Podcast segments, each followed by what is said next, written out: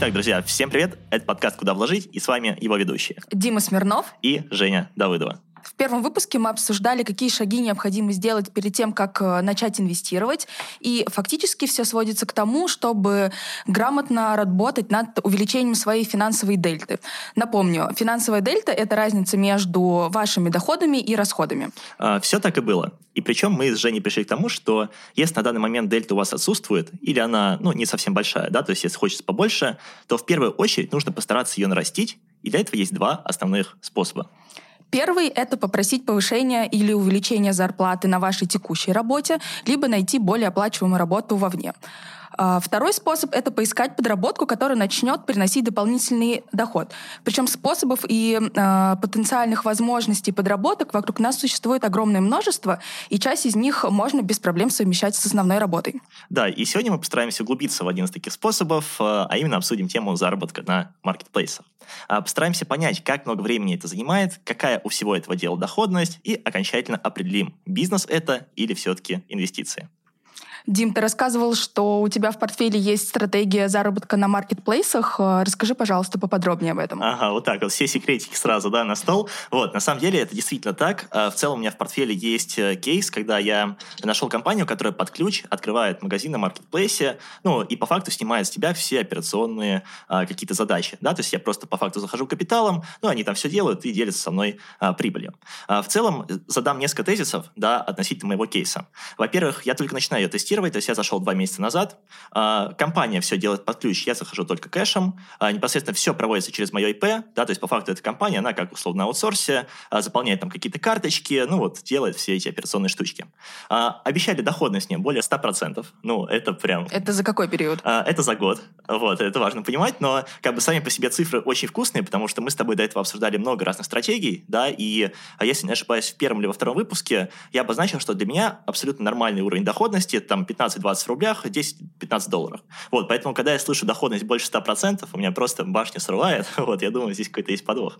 Вот, а, наверное, следующий такой а, важный момент, который обозначу, что эта компания работает конкретно на Казань Экспрессе, то есть это не Озон, это не Wildberries, это вот конкретно Казань Экспресс. И как они обозначили а, для меня, они обосновали это тем, что Казань Экспресс относительно молодой такой маркетплейс, там конкуренция ниже, ну и, следствие, мне с моими аксессуарами, да-да, я, кстати, продаю аксессуары, всякие кольца Наруто, обереги от сглаза, ну, в общем, вот это вот все, обращайтесь, если что. А, собственно, там-то должно зайти получше. Вот, наверное, сейчас у меня вот такая история. Сейчас непосредственно товар едет в Россию, и я думаю, что запустимся мы где-то в течение месяца, и какие-то результаты, я думаю, смогу уже в, в рамках нашего подкаста да, поделиться. А, через пару месяцев уже посмотрим на цифры. То есть э, на текущий момент у тебя еще нет никакого оборота, никакой прибыли? Да, пока что только я вкинул деньги, непосредственно закупил товар, и вот в процессе ожидания, когда же, когда же все это приедет в Россию. И пока они еще тоже не пропали, да? А, компания пока на связи, вот, но, конечно, я стараюсь мониторить, раз в неделю пишу, спрашиваю, а как у вас дела? Вот, посмотрим, что будет со всем этим делом. Прекрасно. А, давай э, погрузимся подробнее в эту инвестиционную стратегию. И для этого я предлагаю пообщаться с нашим сегодняшним гостем Василием Румянцевым, основателем торговой компании Gonza Trade, который специализируется на оптовой и розничной продаже, а, в том числе и на маркетплейсах. У Василия очень богатый и интересный опыт. А, ранее он был председателем совета директоров, отвечал за отношения с инвесторами в ряде компаний и Внимание, есть даже опыт вывода фонда Уранова на лондонскую биржу. О май гад. Вася, привет. Расскажи, пожалуйста, о себе, о своей компании и как ты пришел после такого огромного опыта к торговле на маркетплейсах. А, привет, спасибо, что пригласили меня сегодня. Очень люблю ходить и рассказывать всякие интересные штуки тем, кто хочет об этом послушать. У меня очень богатая биография корпоративная. Как э, сказала Женя, э, в какой-то момент мы вывели компанию Yellow Cake на AIM. И я заработал... Можно сразу вопрос, что такое AIM? AIM — это площадка, секция лондонской фондовой биржи uh-huh. с более такими лайтовыми требованиями, нежели основная площадка. А вот на это было полноценное IPO. А, я заработал там достаточно большие для себя на тот момент деньги. И можно было там, наверное, квартиру купить или как-то их проинвестировать грамотно. Но я так подумал, что, наверное, это для меня недостаточная награда за ту э, вот эту вот огромную авантюру международную, которую мы провернули, я решил на эти деньги купить себе сколько-то лет жизни свободной. Вот получилось э, порядка пяти лет когда я занимался только теми проектами, которые мне интересны, как бы не борусь там как-то за существование. И мой партнер попросил у меня денег а, в долг на бизнес на маркетплейсах. А, там уже была какая-то структура, были какие-то продажи, и договорились так, что денег в долг я дам, но погружаюсь э, в процесс и изучаю, что там внутри происходит. То есть уже такое некое полноценное партнерство. И можешь сразу спросить, а какой это был год? Потому что это тоже важно, если мы говорим про ну, маркетплейс. Вот я в этом два года, ну, второй год. Угу. Соответственно, когда вот только ковид начался, э, все это понеслось. Ковид дал очень мощный толчок в развитии маркетплейсов в России, изменил потребительское поведение, а, то есть люди стали заказывать в интернете то, что раньше не заказывали никогда. Плюс появилась Яндекс Лавка, вся вот эта доставка, самокат. А, и, ну, если раньше, там, допустим, пачку кофе через интернет заказывали только какие-то гурманы и особенные люди, то сейчас это стало мейнстримом. Зачем куда-то ходить, там, торчать в Ашане, который ужасает просто ну, своими размерами, количеством народу, разнообразием того, что там можно купить. Можно просто дома заказать то, что тебе нужно, и тебе привезут, и там не будет ничего лишнего, ты не будешь находиться в толпе и всякое такое. Ну и, собственно, вот я в это дело влип, мне стало интересно заниматься, я начал выстраивать процессы, анализировать как что работает. И это ужасно интересно. Ну, то есть там перспективы развития во все стороны. Ты учишься продавать э, все, что угодно. То есть э, брать э, любую вещь, э, там, производить ее и сразу получать первые продажи. Проводить разные эксперименты, то есть анализировать потребительское поведение. Собственно, вот этим я уже два года занимаюсь. Мы растем, Сейчас весной, наверное, будем привлекать инвестора, а, потому что уже требуется масштабирование. То есть, если раньше у нас там всегда были какие-то свободные деньги на счетах, а, которые были, ну, непонятно было, в какие товары направить, то сейчас у нас уже есть портфель, а, который требует э, большой оборотки. Ну, и я ужасно во все это верю. То есть, есть прогнозы, в этом году, а, допустим, рынок, а, на котором я работаю, это массовый сегмент, FMCG, продукты. А в этом году онлайн-продажи где-то порядка 300 миллиардов рублей, а в 2025 году будет триллион. Ну, вот такой сильный рост. Да, это очень большой рост. Такого роста нету нигде в мире. Там даже в Америке, где там уже Amazon э, подрос и все захватил. И поэтому я вижу массу возможностей э, разнообразных именно в этой нише. Э, плюс очень приятно видеть, как сейчас уже порядка полумиллиона селлеров на маркетплейсах и это огромный толчок в развитии предпринимательства. То есть ты там проходишь такую невероятную школу, которую можно потом применять в каких-то смежных областях, в каких-то других проектах. Вот мне ужасно нравится то, что у нас происходит. И этим наша страна, наверное, уникальна. Как бы здорово оказаться ну, в начале там, или в середине вот, мощного роста. Слушай, ну вот ты много всяких тем затронул, и я думаю, сейчас Женя просто э, нападет на тебя, потому что она приготовила много-много вопросов. Жень, начнешь тогда? Да, спасибо, Вася и Дима. Действительно, вопросов у меня очень много, и хотела бы я начать с того, что первую очередь этот подкаст для людей, которые только хотят начать э, что-то делать, в том числе и на маркетплейсах. Соответственно, э, мой первый вопрос э, заключается в том, не поздно ли сейчас какую-то начинать деятельность на Wildberries или на Озоне, в общем, на маркетплейсах, вот, потому что довольно много информационного потока, зарабатываете на Wildberries, зарабатываете на маркетплейсах, и многим кажется, что уже поздно, как с битком там примерно 2-3 года назад.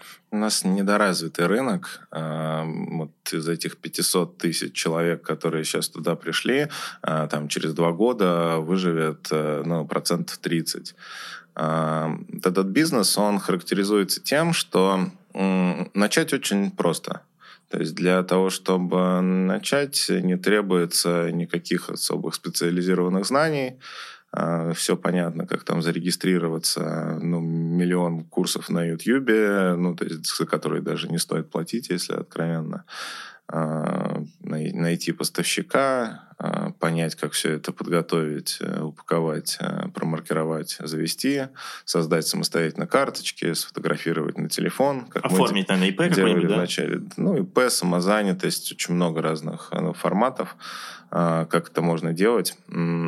Ничего сложного в этом нету, я даже ну, не вижу смысла на этом сегодня вот именно на инструкции останавливаться, все есть в интернете. А, проблема скорее в том, что сложно вырасти.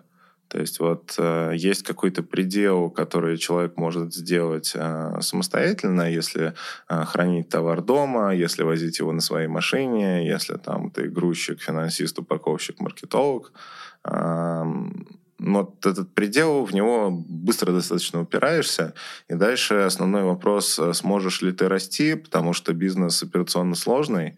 Когда ты упомянул, Дим, э, про то, что ты инвестировал в такой такую вот историю, как э, торговля на маркетплейсах э, с полным аутсорсингом. Вот я тебя хочу расстроить. Э, ну, на самом деле ты э, стал э, короче говоря, кредитором а, для высокорискованных заемщиков. А, вот. Я не знаю, какие там конкретно условия, но вот то, что ты сделал, оно к маркетплейсам не имеет вообще никакого отношения. Ты профинансировал чужой бизнес, а, к которому ты имеешь условное отношение. И ну, когда приедут все твои товары из Китая, ну, проблема в том, что ты заказал большую партию, ну, так или иначе, чего-то. Uh-huh. И что-то из этого продастся, а что-то из этого не продастся никогда. И ты будешь это продавать либо в убыток, либо это будет лежать на складах там, либо там, либо там, э, приносить, ну, портить финансовый результат. То есть так или иначе мне придется вовлекаться все равно самому, да, чтобы решать какие-то вопросы, проблемы, которые будут возникать. Ну, проблемы у тебя точно возникнут. А, ну, то есть это гарантированно просто. А, потому что вот, работа с маркетплейсами – это всегда венчур. А, нормально живет только большой портфель и с постоянным вводом новых товаров. То есть постоянно новое, новое, новое. Запуск каждого товара, он стоит денег. То есть там много составляющих расходных, и ну, как бы, когда ты это делаешь сам вначале, ты этого не понимаешь. Ты написал сам там описание, там на телефон сфотографировал. Но если ты хочешь расти, ну, такого будет очень много. И портфель надо перетряхивать постоянно, то есть смотреть, э, есть ли нет спрос. Мы, допустим, когда работаем с новыми товарами, мы завозим, ну, там, если взять Озон, ну, Озон там порядка 8 складов региональных, а, и мы завозим на каждый склад по 10 единиц товара. Uh-huh. А, да, должен сказать, что я работаю только с российскими поставщиками и импортерами. Я сам из Китая не вожу. У меня есть клиенты по фулфилменту, которые из Китая что-то таскают, но вот проблема с большими партиями, она как бы может убить вообще любое предпринимательство, потому что очень велик риск э, притащить из Китая не то, что вообще нужно и что будут покупать. Э, а в китайской модели нету возможности, ну, грубо говоря, если ты привезешь 10 штук, это ну, невозможно, не работает. Но таких партий не ну, то есть партий должно быть больше, да? Да, да, у тебя это всегда какие-то куча палет, и вот э, мой, допустим, клиент по Fulfillment, он занимается косметикой. И они разработали очень классный бренд, очень красивый, там все вообще идеально. Можно в косметический магазин поставить сетевой. А, но из э, там 14 позиций, которые приехали, а, а, выяснилось, что работает э, только 3. Uh-huh. Вот. Остальное пришлось продавать там по сниженным ценам, как, как бы в убытках, лишь бы оно не лежало и не как бы генерило расходы. Вот. Поэтому это такой путь экспериментов. Там очень много чему учишься в процессе, начинаешь понимать немного, как это все работает. А, вот. Но как бы на, на то, чтобы сформировать вот нормальный портфель, который более-менее как бы не в убыток работает и там кормят, а, ну, вот у меня ушло вот пол, полтора года. Слушай, а сколько получается у тебя ну, вот, категорий товаров? Мы, у, меня, у меня такая модель, а, мы называем это вненишевая торговля. То есть Гонза э, Трейд торгует э, всем чем угодно, а, при условии, если это не требует особых условий хранения, там, температурного режима, есть ограничения по весу, размеру, а есть ограничения, там, допустим, вот мы не работаем там с, вот, мы много занимались э, премиальной водой э, минеральной, вот мы не можем работать там, допустим, с водой в стекле. Но это ограничения маркетплейсов, они у каждого какие-то свои. Я точно не знаю, сколько у меня категорий, наверное, больше 20. Uh-huh. Ну, то есть от витаминов, э, презервативов для кофе, бумаги для выпечки. Мы работаем со всем, что вообще в руки попадает, а, просто потому что пока ты не попробуешь это продать, ты не узнаешь как бы ничего. Есть методики оценки, которые кровью нашей деньгами написаны, как оценить товар, товар, а, вот, который тебе кто-то принес. Ну, то есть базово там должен быть сразу сертификат, иначе можно просто не продолжать э, разговор. А, я бы на твоем месте вот узнал, а, везут ли твои э, казанские ребята товар официально, либо карго. Uh-huh. Как сейчас карго это когда едет э, грузовик картошки и туда закидывается пять телевизоров. А, такая серая а, схема какая-то. Но она не серая, она черная. И как бы так работает сейчас половина рынка, но это все сейчас уйдет, потому что вводят э, постепенно отслеживание товарных цепочек, и, условно говоря, а, налоговая будет понимать, а, откуда взялся товар, между какими юрлицами он перешел, ну, это тоже почистит рынок. А, ну, и вызовет, естественно, повышение цен. Вот, первое – это сертификат. Второе – надо считать, научиться очень хорошо. Мы на это очень много денег потратили на консультантов. У нас э, серьезная такая мега-таблица в Excel, которая считает, э, сколько будет товар на полке стоить с учетом всего-всего-всего. Ну, в общем, задача такая, что надо, ну, чтобы товар стоил дешевле, чем а, какая-то средняя, чем какой-то средний показатель в категории. Вот, а, потому что иначе ну, не будет продаж вообще. Еще есть такой момент, вот у меня забавный, что обычно все, что мне нравится, оно не продается.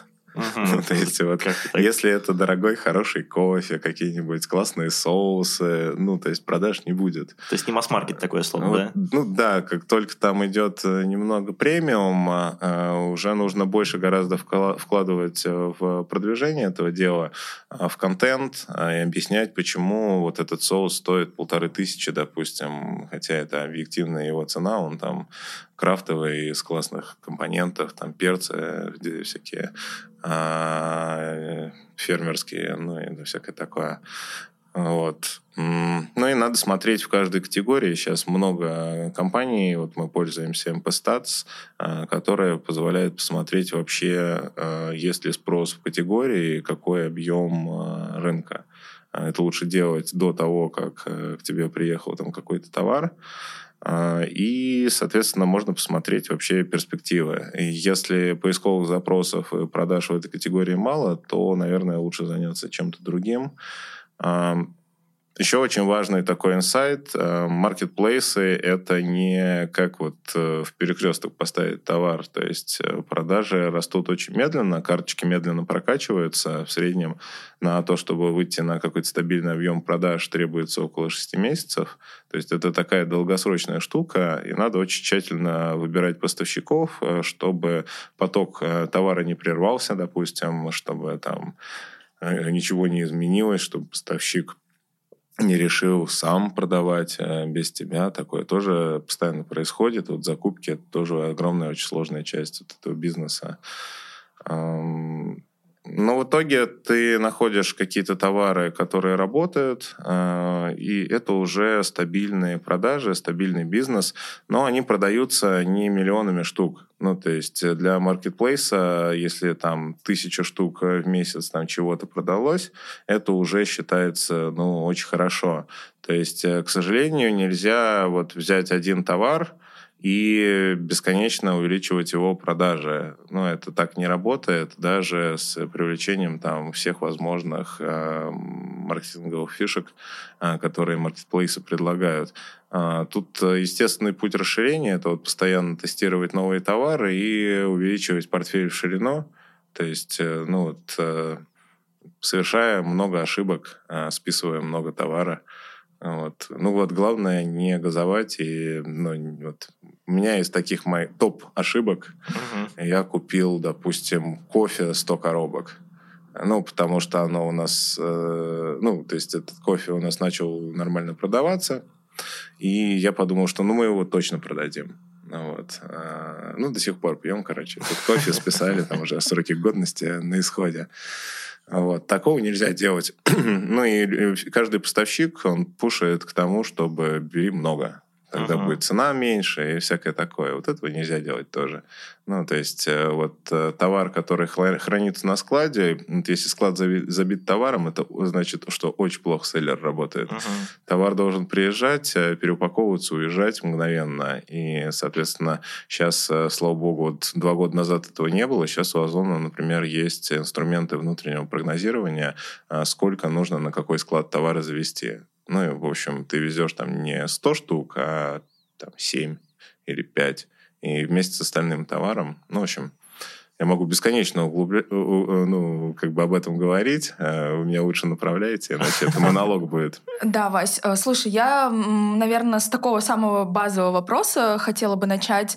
А, вот как подойти к выбору а, продукта, да, который продавать на маркетплейсе? Какие есть инструменты?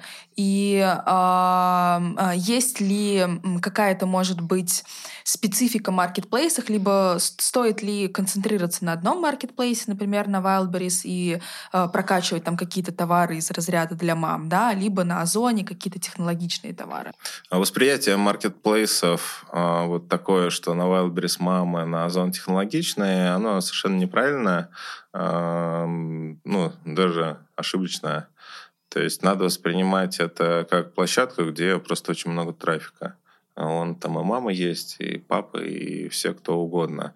На Озоне, и на Wildberries, и на Яндекс.Маркете очень по-разному вообще происходит э, ну, процесс продажи.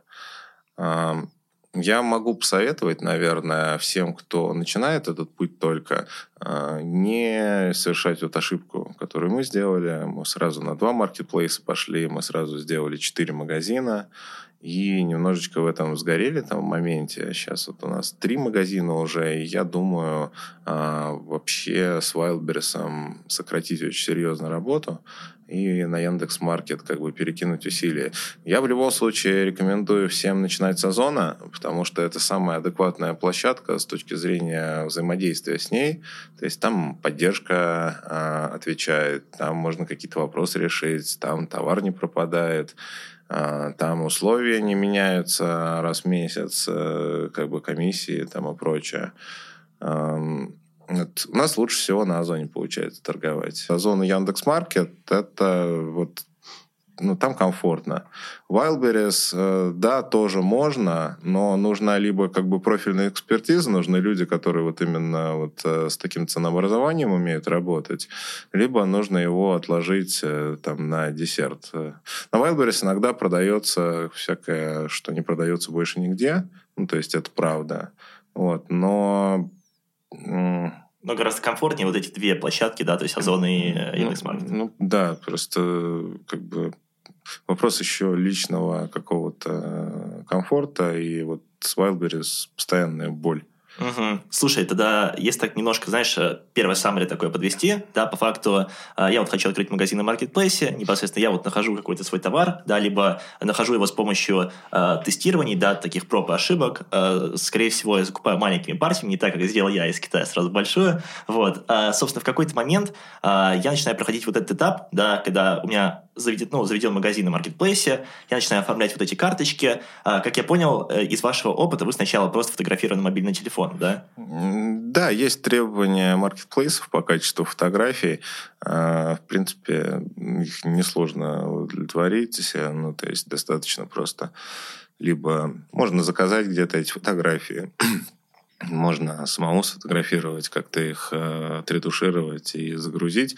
Это все можно самому легко сделать. Угу. Слушай, ну это очень радует, что можно так на коленке, да. Я еще видела видео на YouTube, в котором говорила, что ты в целом можешь взять просто чужую фотку и разместить у себя.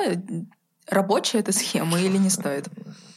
Я, во-первых, э, всем хочу порекомендовать э, не заниматься товарами, э, которыми занимается кто-то еще.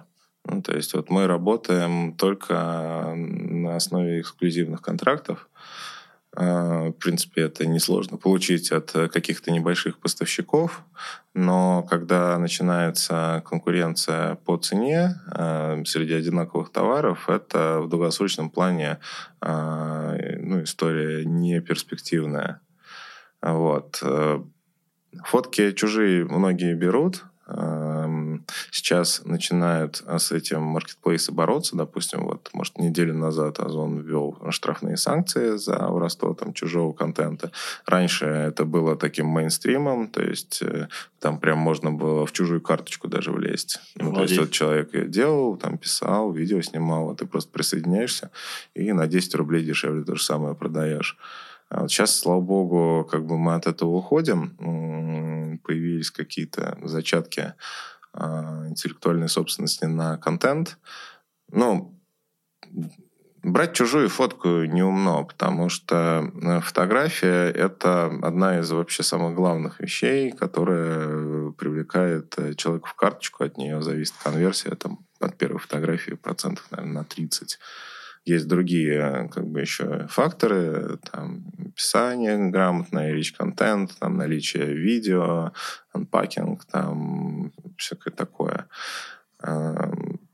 Но фотографии, ну, инфографика, опять же, но фотографии — это самый, наверное, главный актив. Мы, мы много денег на фотографии тратим, мы платим где-то 200-250 рублей за один кадр. Много сменили фотографов, а, со многими работаем. Ну и уже понимаем, а, кому что дается лучше. Вот. Ну, короче, это критически важно, это то, на чем совершенно нельзя экономить. В целом, наверное, а, мы с Женей смотрим на Marketplace в контексте того, что это как один из потенциальных инструментов, который позволит тебе, возможно, без отрыва от основной работы, да, что-то так запустить, э, начать постепенно наращивать эту дельту, и потом, возможно, сделать это своим основным источником э, дохода. Да, если в этом контексте говорить, то, безусловно, можно начать, э, совмещая это дело с основной работой. Можно найти поставщиков, можно начать что-то производить самому.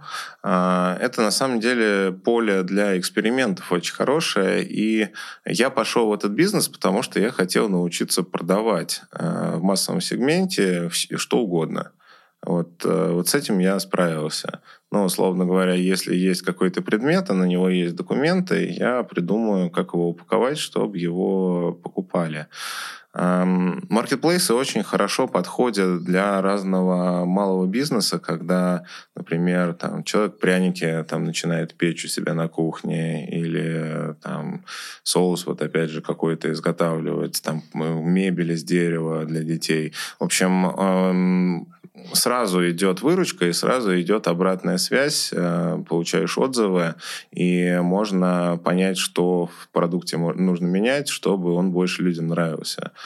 Э, вот э, как бы ну, в этом уникальность.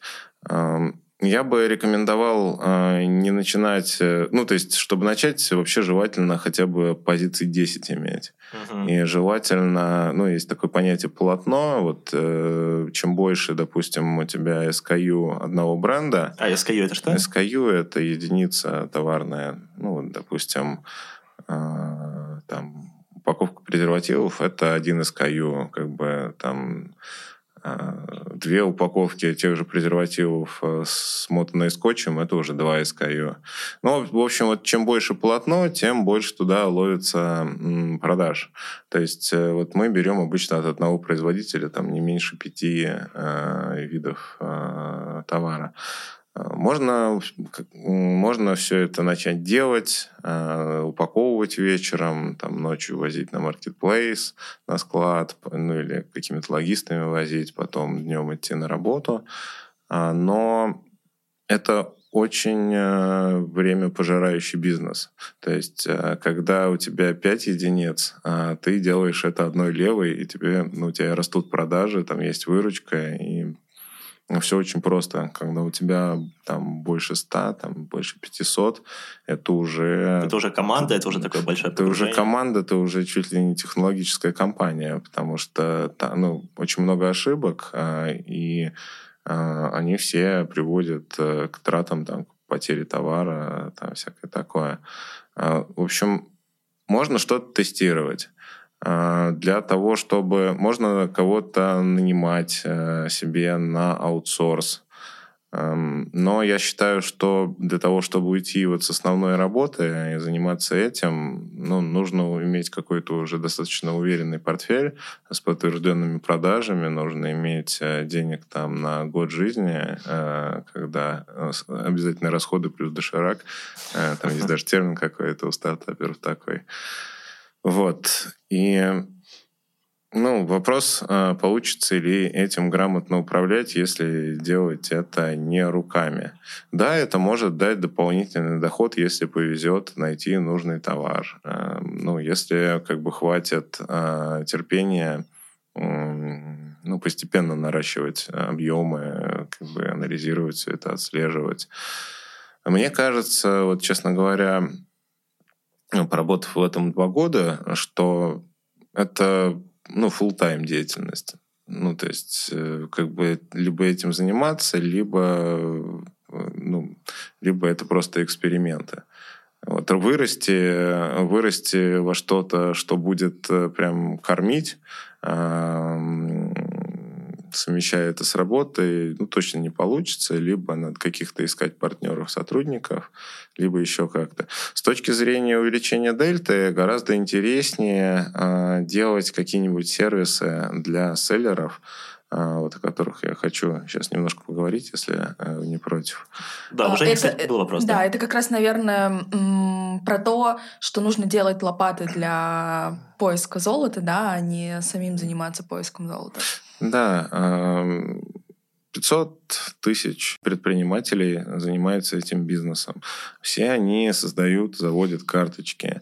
И вот э, есть огромный спрос на производство контента э, для карточек товаров э, таким, скажем так, э, фабричным производственным образом. То есть э, написание текстов, э, изготовление фотографий, э, изготовление инфографики, съемка видео, там много-много-много всего, что можно делать. И фишка в том, что на этом рынке очень мало вообще адекватных исполнителей, кто это делает за нормальные деньги и ну, нормально себя ведет а, заказчиками. Очень много диких заказчиков, которые просто вообще хотят увеличить а, свои продажи любыми способами и готовы за это платить. Недостаток нормальных исполнителей, недостаток нормального менеджмента продаж. Очень легко найти клиентов. Ну, бесконечное количество этих селлерских чатов, там, где по 40 тысяч человек, и заплатив там немного за рекламу, можно ну, как бы найти, организовать себе поток а, клиентов. Вот, а дальше уже вопрос э, менеджмента, всей этой истории. Сейчас даже Озон, вот тоже несколько дней назад запустил такую интересную платформу, что они аутсорсят там написано так, что работает 4 часа в день, там получает 20 тысяч, а, это работа, связанная с модерацией карточек, э, с проверкой там разных данных, которые доступны совершенно любому человеку, где угодно, без отрыва там, от основной деятельности, будь ты мама в декрете или какой-то человек, у которого просто на работе сидеть надо, чтобы деньги получать, и он там в пассианс играет. Можно вот этим заниматься. Можно вот организовывать какие-то команды по производству контента. Мне кажется, это прям очень большая ниша, ниша, и она будет только расти, развиваться. Ну, там пусто, там нет никого. Угу. Слушай, то есть в таком контексте, получается, если мы говорим про увеличение финансовой дельты, имеет смысл, возможно, смотреть не на конкретную торговлю на каком-то маркетплейсе, потому что это может быть очень затратно с точки зрения времени, ну, по крайней мере, в перспективе, да, когда ты начнешь делать. А, возможно, поискать какие-то такие вот возможности дополнительные, когда ты ищешь э, или создаешь какие-то команды, или ты делаешь какие-то ну, услуги для э, продавцов. Ну, прежде всего, для торговли нужна оборотка, ну, это критично. То есть нужен оборотный капитал для того, чтобы его а, вкладывать в товар, а, там совершать какие-то свои ошибки, потом привлекать финансирование уже профильное, там, от банковских организаций, которые сейчас очень хорошо селлеров финансируют. Но это оборотка. А в случае, когда мы говорим об услугах, то здесь оборотка не требуется. Здесь нужен просто какой-то организационный талант, понимание, как это делать правильно – можно посмотреть, там, ну, прописать процессы, управлять э, удаленными командами. Здесь не требуется вообще никаких вложений, можно просто с нуля начинать этим потихоньку заниматься и прокачиваться. Слушай, ну мотивационно звучит. Да, стоит ли для этого, ну, возможно, там попробовать, да, самому э, какую-то деятельность провести на маркетплейсах, понять, какие боли у тебя конкретно возникают, и уже потом, э, по сути, лечить эти боли, да, и создавать какой-то сервис. Можно пробовать так, ну, почему нет? Э, в целом, где-то ну, минимальная, ну, не знаю, чтобы запустить продажи, и все это было нормально с юридической точки зрения, с э, точки зрения отчетности, а, управленческой, товарной. Ну, наверное, там что-то около 100 тысяч рублей в год это стоит. Вот минимальная какая-то инфраструктура а, доступна ну, абсолютно для всех. А плюс можно открыть этот кабинет и просто одну единицу товара туда завести. Ну, для того, чтобы вот понять, как это вообще происходит. Ну, это прикольно, да, на там, самом деле. Там нет нижнего вообще порога для вхождения. Вот. С одной стороны плохо, с другой стороны хорошо. Вот мы думаем про эту фабрику контента, если честно. То есть у нас есть у самих такая большая потребность, потому что, ну, как бы процесс понятный, процесс, ну, все это прописано. Вот, нужно только вот создать машину. Вот, возможно, мы на это вот часть инвесторских денег тоже аллокируем, чтобы вот это сделать.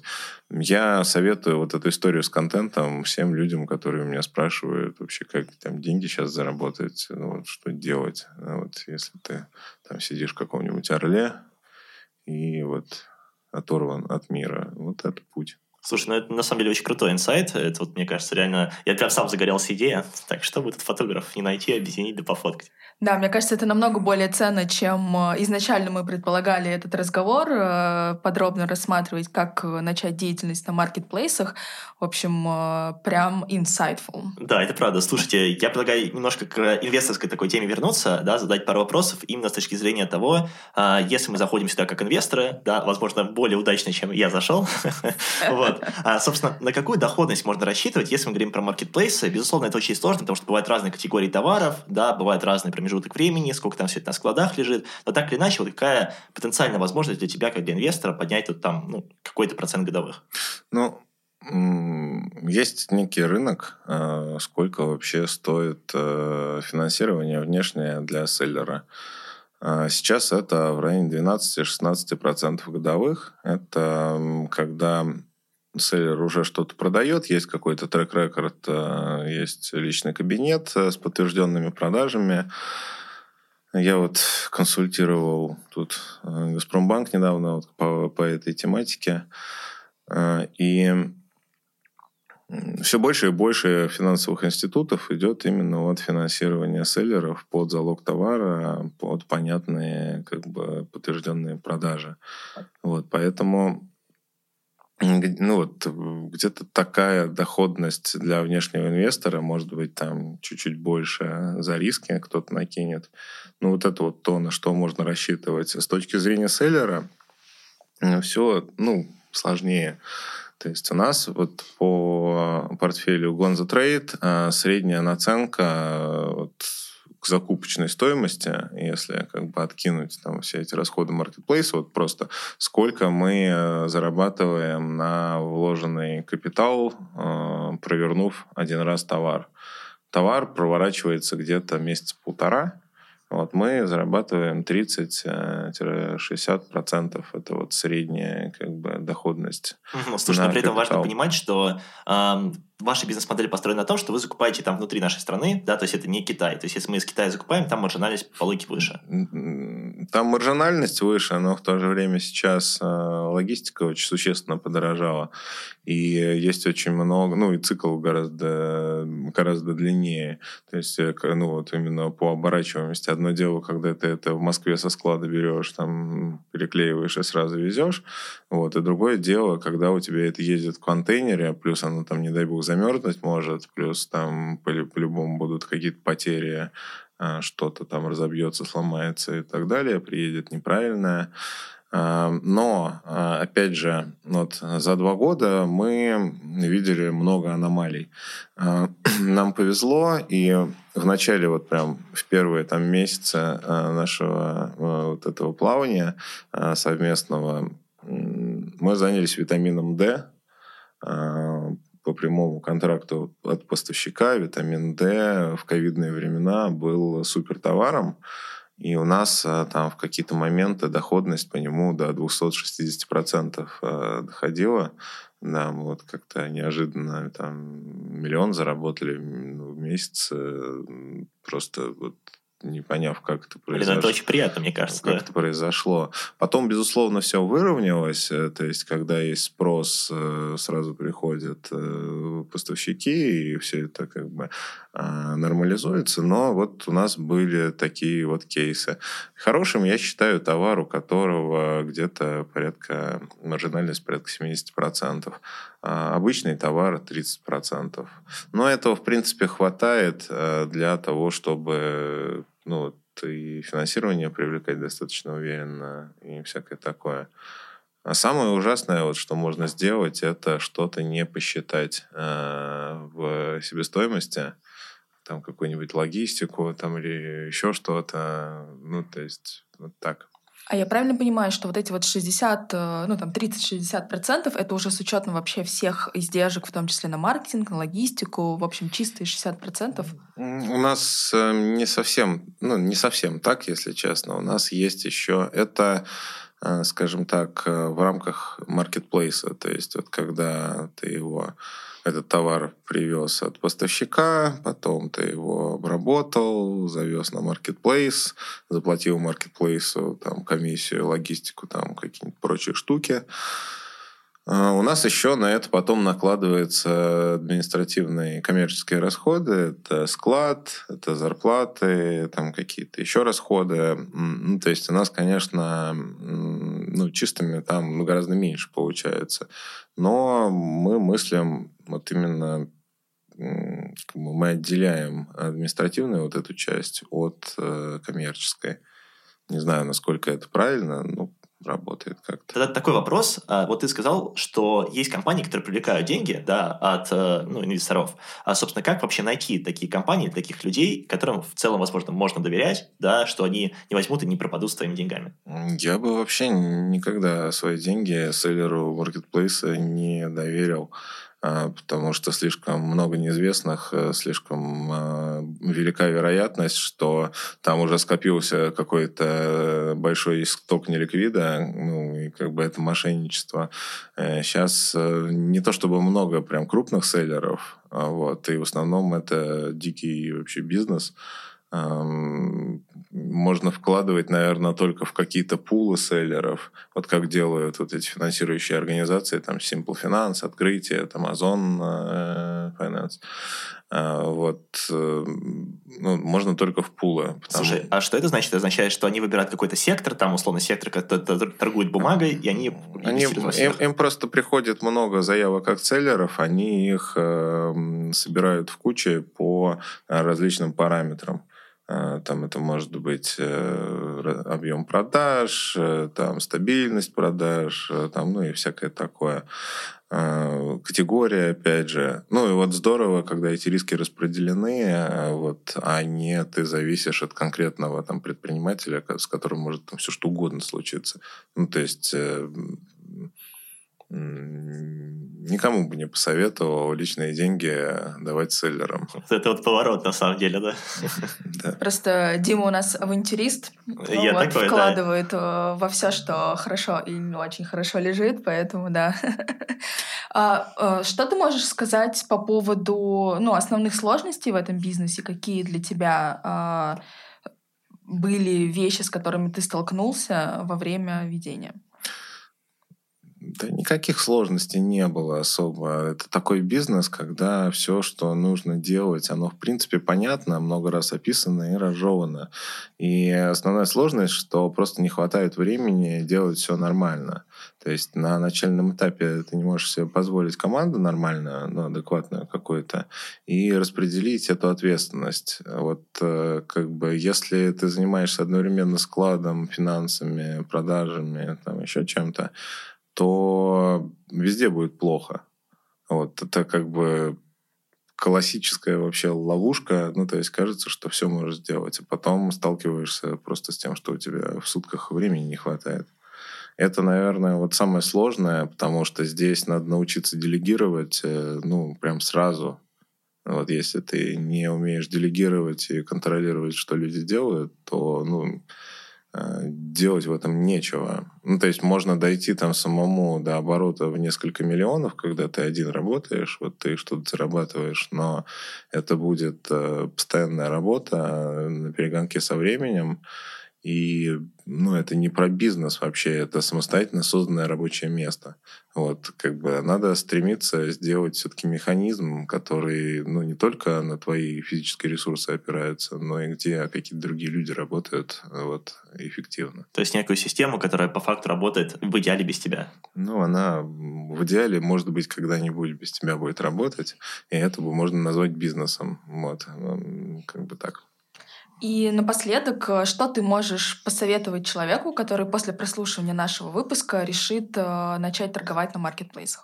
Я хочу посоветовать зарегистрироваться на Озоне, э, по всем своим знакомым узнать, кто что производит, и насколько там возможно как бы эксклюзивные права, ну вот хотя бы на один Озон получить.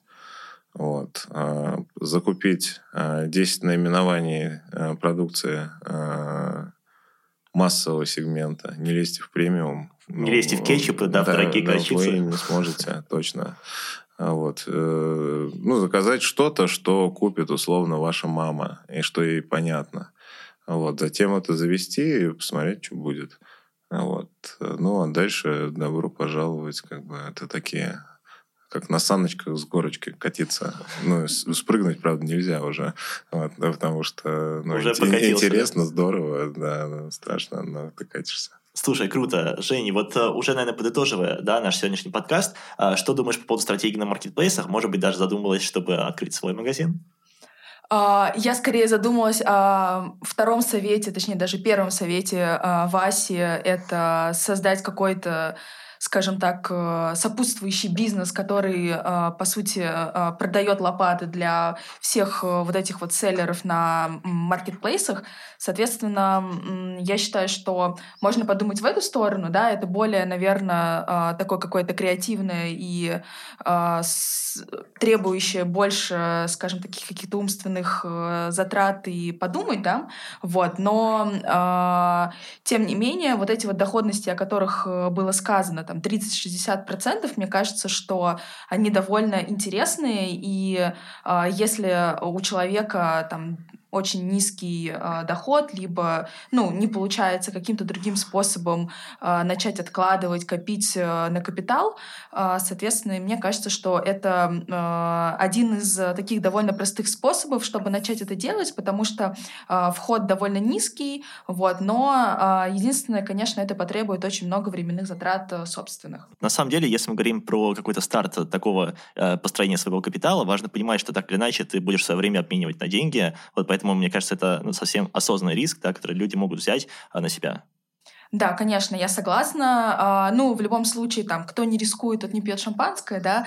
Соответственно, работая в найме, ты все равно не получишь тех э, перспектив, которые ты можешь получить, делая что-то на себя. Угу. Слушай, это правда? Наверное, про себя могу сказать, что после вот этого разговора я понял, что сам я прям своими руками, наверное, точно не буду открывать магазин, потому что мне кажется, это все-таки очень трудозатратно. А с точки зрения того, готов ли я продолжать вкладываться в компании, да, которые а, потенциально будут давать деньги, ну, точнее, какую-то доходность, наверное, если мы берем формат, что это организации, которые привлекают деньги там под фиксированный процент, там условно по 16% годовых, да, но там плюс-минус, наверное, нет, потому что мне кажется, что это очень рискованно.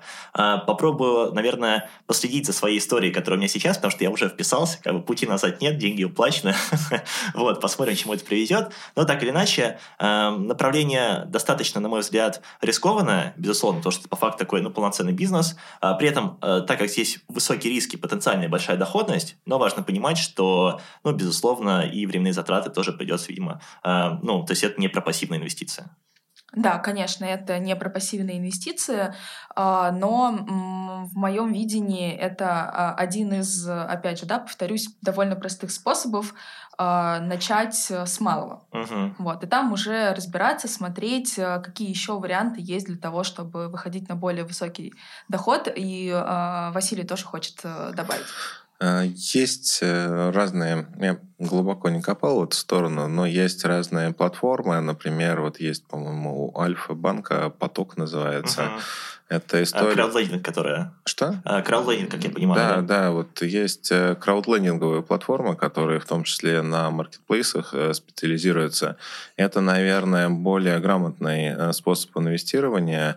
Я не знаю, ну, как бы надо просто погуглить, что ну, вот в этом секторе происходит. Но вот если инвестировать все же в это, то это либо акция Озона купить, которая, ну, то есть точно всех победит. Это вот прям такая моя инвестиционная рекомендация.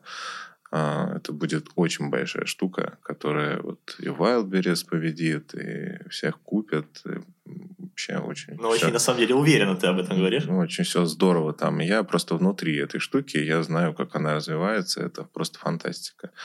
Вот. Либо вот через альфа-поток или какие-то такие штуки инвестировать не в конкретный товар или конкретного селлера, а в какой-то а, пул продавцов, которые прошли фильтр а, профессионального отбора. Угу. Слушай, Вась, на самом деле очень хороший комментарий, и я здесь заброшу такую мысль, что, друзья, если вам понравился наш подкаст, а, ставьте 5 звезд, да, большие пальцы вверх и подписывайтесь, потому что скоро у нас планируется выпуск как раз-таки на тему краудлендинга, всякие вот такие платформы, ну и в целом э, таких альтернативных способов инвестирования. Всем спасибо, спасибо. и пока-пока. Пока-пока.